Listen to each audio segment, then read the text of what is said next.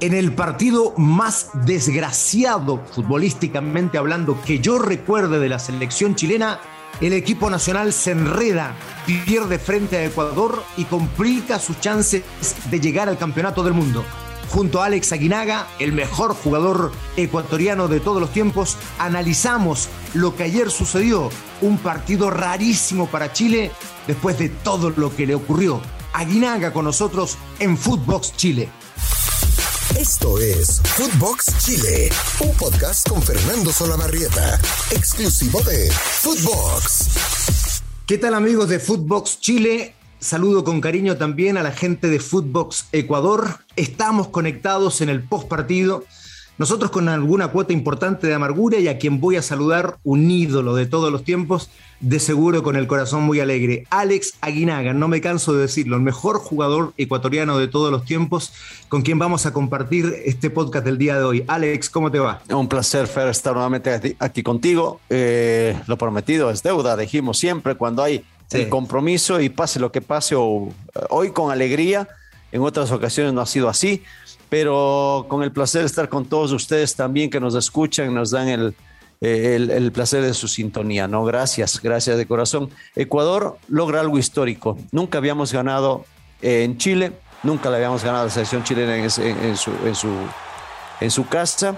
Y, y, lo hacen estos chicos con un fútbol atildado, con un fútbol serio, con un fútbol sobrio, eh, con algunas circunstancias, ¿no? que ya nos los dirás tú, sobre todo para la parte la parte de la selección chilena, pero por lo menos en Ecuador, desde el partido que se le ganó a Colombia, eh, que fue la fecha 4, si no me equivoco, en Quito, eh, después ganándole 6 a 1, no, había, no se había visto una selección ecuatoriana tan, tan sobria, tan lúcida con la pelota y aunque no fue contundente, alcanza para ganar con un marcador importante 2 a 0 a la, a la, a la roja precisamente en el estadio de San Carlos de Apoquindo. Justo ahora repiten una gran actuación, ¿eh? justo ahora. Sí, la verdad. Era lo que no esperábamos nosotros. la verdad Pero yo primero quiero, quiero partir por ahí. Quiero partir por ahí. Qué buen equipo es Ecuador.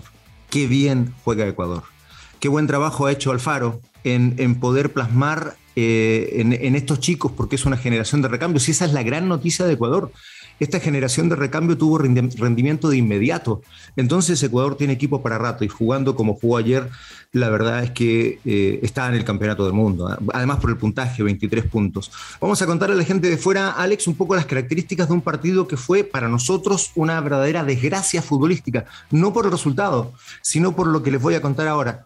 Eh, Chile perdía muy prontamente, antes de los 10 minutos por 1 a 0, jugando mejor Ecuador, eso le puede pasar a cualquier equipo, pero eh, inmediatamente después es expulsado Arturo Vidal, cuatro minutos después del, gol de Ecuador, en una patada delirante. Eh, eh, mira, acá lo defendían Alex diciendo, él, siempre o muchas veces ha ido a controlar esa pelota así y la, baja, la logra controlar. El problema es que acá había un defensor central delante de él y mete una patada voladora a la altura del hombro que termina siendo su expulsión.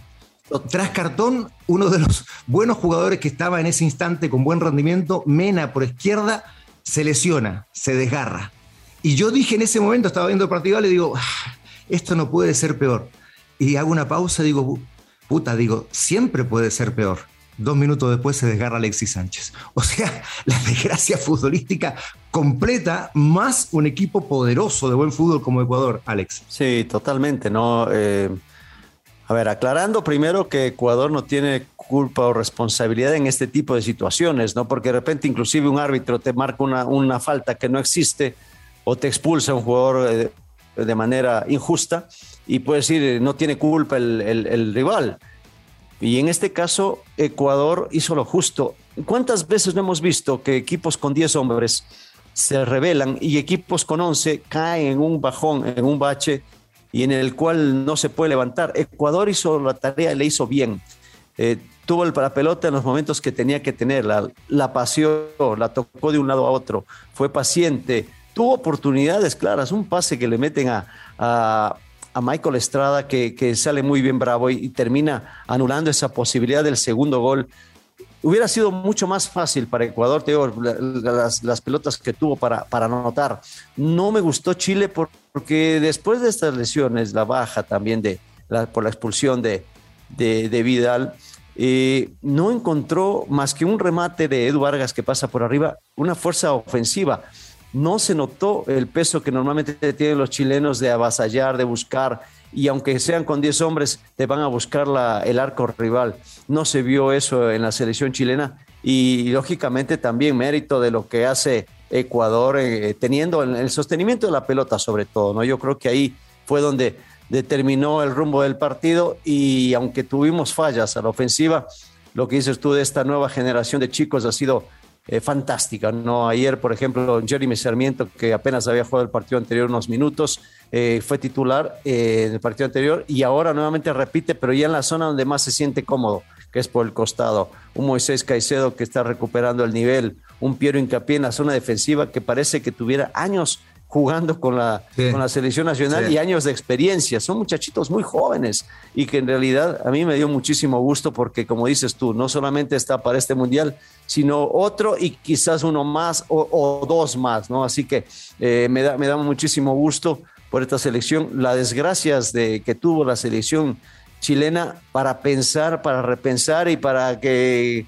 Digo, nada más faltaba que pasar un perro, como le decimos nosotros vulgarmente, y, aunque no tiene la culpa Ecuador, sí se beneficia de estas situaciones del, equipo chileno, pero lo hace bien. ¿Habías visto un partido así, de que a un equipo le pase todo eso? Porque me, olvidé, al final del partido se desgarra Sierra Alta. O sea, También, al final, eh, sí, sí, sí, sí, ¿Habías visto que a un equipo le pase eh, algo así en un partido? Estuve eh, pensando, digo, hay, hay, torneos, el torneo local acá en México a veces le ha pasado a algún equipo que, que empezando el partido se le desgarra algún jugador, pero como que no lo, no lo mides en, realmente con, con, exactitud a lo que pasó, porque esto es una eliminatoria al Mundial, ¿no? Eh, nosotros estábamos a cuatro puntos de, de, de, ustedes de Chile y necesitábamos sumar de a uno por lo menos, ¿no? Y el empate creo que lo firmábamos todos previo al partido. Después, como se presentan las cosas, las circunstancias, que no, digo, había visto quizás en algún momento una lesión temprana de un jugador, quizás eh, durante el transcurso del mismo, pero ya que te, que te pase todo esto, ¿no? Eh, después de un esfuerzo enorme que hicieron en Paraguay, ganándole a la selección paraguaya en su casa, con eh, tres partidos de manera consecutiva, de manera consecutiva ganando, iba a ser el cuarto y se ponían en carrera. Bueno, sí, en carrera, gracias a los resultados de los otros equipos, pero sí es indudable que, lo que sucedió ayer fue raro, muy raro y más raro todavía te digo porque Ecuador despierta en el momento más importante de esta eliminatoria donde había sido con unos altibajos más bajos que Alti y, sumando puntos con mucha más fortuna que fútbol,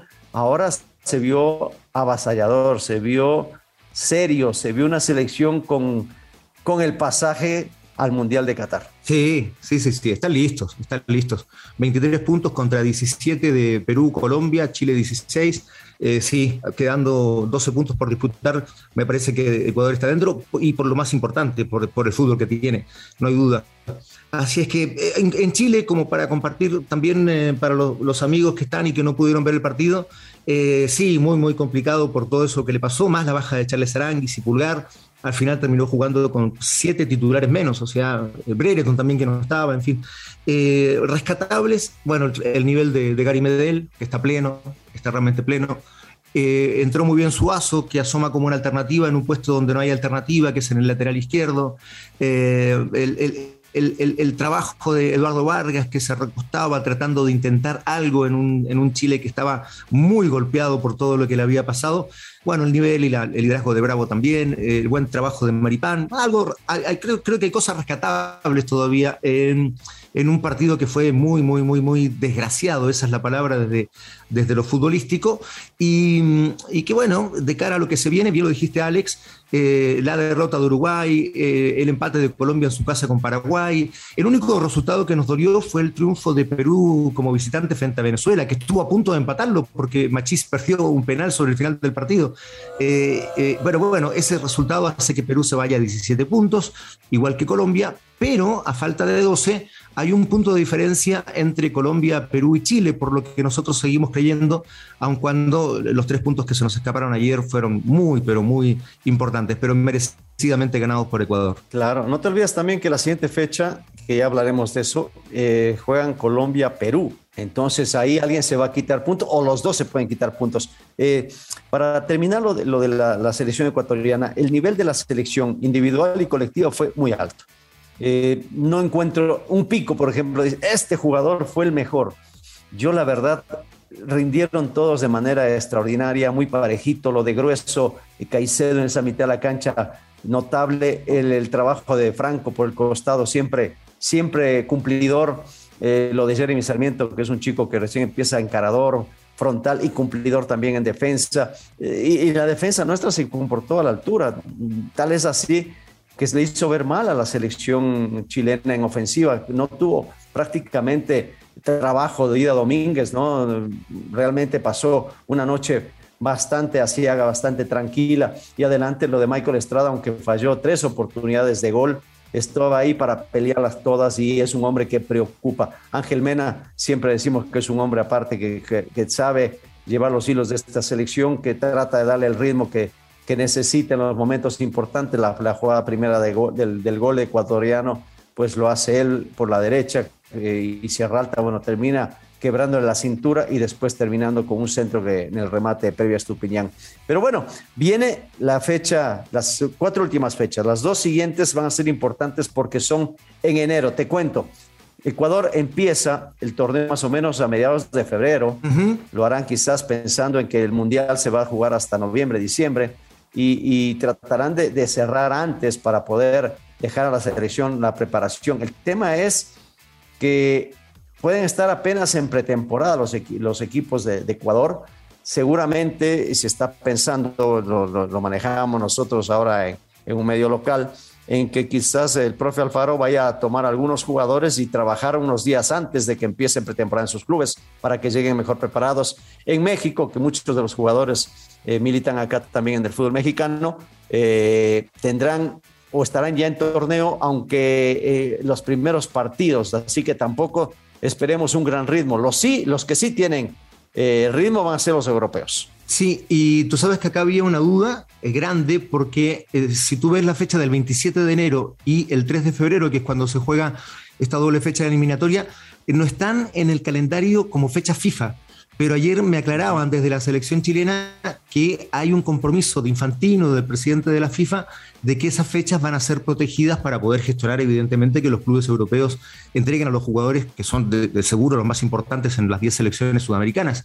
Eh, así que eso estaría resguardado. Yo te quiero contar que igual en Chile empieza tal vez un poquito antes la actividad porque el campeonato termina en dos fechas más, eh, pero igual van a llegar muy justo los jugadores de cara a lo que va a ser esa, esa fecha. Y eh, los que vienen con ritmo, evidentemente, son los europeos. Para una fecha que es eh, fecha clave, por supuesto, la 15 de 18 juegan Ecuador y Brasil en Quito. Colombia frente a Perú, esperemos que se saquen puntos allí, juegan en Colombia. Chile recibe a Argentina y ahí te voy a contar un detalle respecto de dónde puede ser. Venezuela ante Bolivia y Paraguay juega en Asunción frente a un eh, alicaído, a un eh, realmente muy complicado Uruguay que ha sacado un punto de los últimos 15. Chile quiere jugar con Argentina, Alex, y te voy a preguntar si alguna vez estuviste allí, en Calama, a 2.500 metros de altura, eh, pensando en que los argentinos se complican en la altura y que justo después se juega en La Paz frente a Bolivia, por tanto puede servir como aclimatación. Eh, ayer ya Gary Medel, líder de la selección, dijo que lo habían conversado y que es una posibilidad de verdad eh, muy inminente.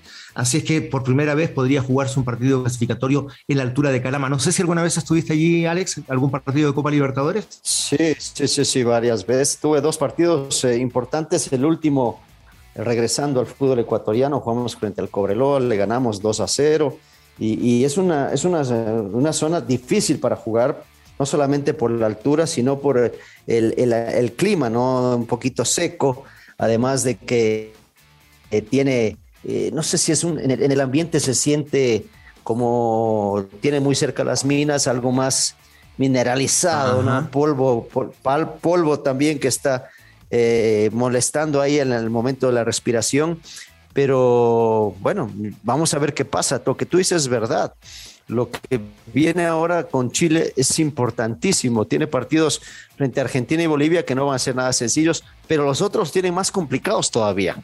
Los otros equipos están más complicados. Ecuador tiene Brasil, indudablemente que es un partido que, que como jugamos de local no estamos bien, aunque te da una ligera esperanza por lo que sucedió en, en Chile y juega contra Perú. Así que vamos a ver qué pasa. Una, una parte final importantísima, lo que se va a vivir el próximo año rumbo al Mundial de Qatar. Así es, así es, Alex. Este, bueno, al final, nada, la, despedida, las felicitaciones. Ecuador está en el Mundial. Eh, es, muy difícil que eso no suceda. Me alegro mucho en realidad, este, por, he estado en Ecuador varias veces y el cariño, la gente de Ecuador, ustedes son gente muy, muy linda, así que me alegro mucho que tengan esta alegría, que vayan al Campeonato del Mundo, ojalá podamos acompañarlos. Y esa es mi última pregunta, cortito, Ale, porque ya sé que ya estamos en el tiempo con la gente y todo. ¿Ves a Chile llegando al Mundial? Como la vi ayer, no. Como la vi ayer, no. Aunque ves los otros equipos y dices, ¿sabes qué? Va a estar durísimo lo que se cierra. Y yo te digo más, todavía no lo veo con el Mundial tiene dos partidos de local, pero creo que los puntos que necesitamos los vamos a conseguir o en Perú o en Paraguay. Bien, Alex. Bueno, un abrazo. Ojalá podamos compartir eh, pronto. Este, podrá volver a vernos. Desde acá solo un abrazo virtual, pero ya tendremos ocasión de hacerlo de manera presencial. Ha sido un gusto, ha sido un placer, eh, Alex. Igualmente, mi querido Fer. Eh, éxito le deseo porque en el calendario, ojo, la tiene más sencilla. Ahora, como están jugando, quizás les va a costar un poquito más de trabajo, aunque tenían tres partidos de manera consecutiva ganando. El cierre va a ser difícil para Colombia, que lleva cinco partidos sin anotar. Muy difícil también para Perú, aunque el, éxito de, de, ayer le puede catapultar. Ese partido de Colombia-Perú creo que va a ser importantísimo para definir cuál de los dos podría ser el que vaya acompañando a Chile. Ojo que le espero a Chile, ¿eh? también que, que levante porque Uruguay parece que se nos cae. Bueno, ojalá que así sea, con el perdón de los amigos uruguayos. Abrazo grande, Alex, cariño a toda la gente de Footbox Ecuador y también, por supuesto, a la gente de Footbox Chile. Chao, Alex, muchas gracias. Esto fue Footbox Chile con Fernando Solabarrieta, podcast exclusivo de Footbox.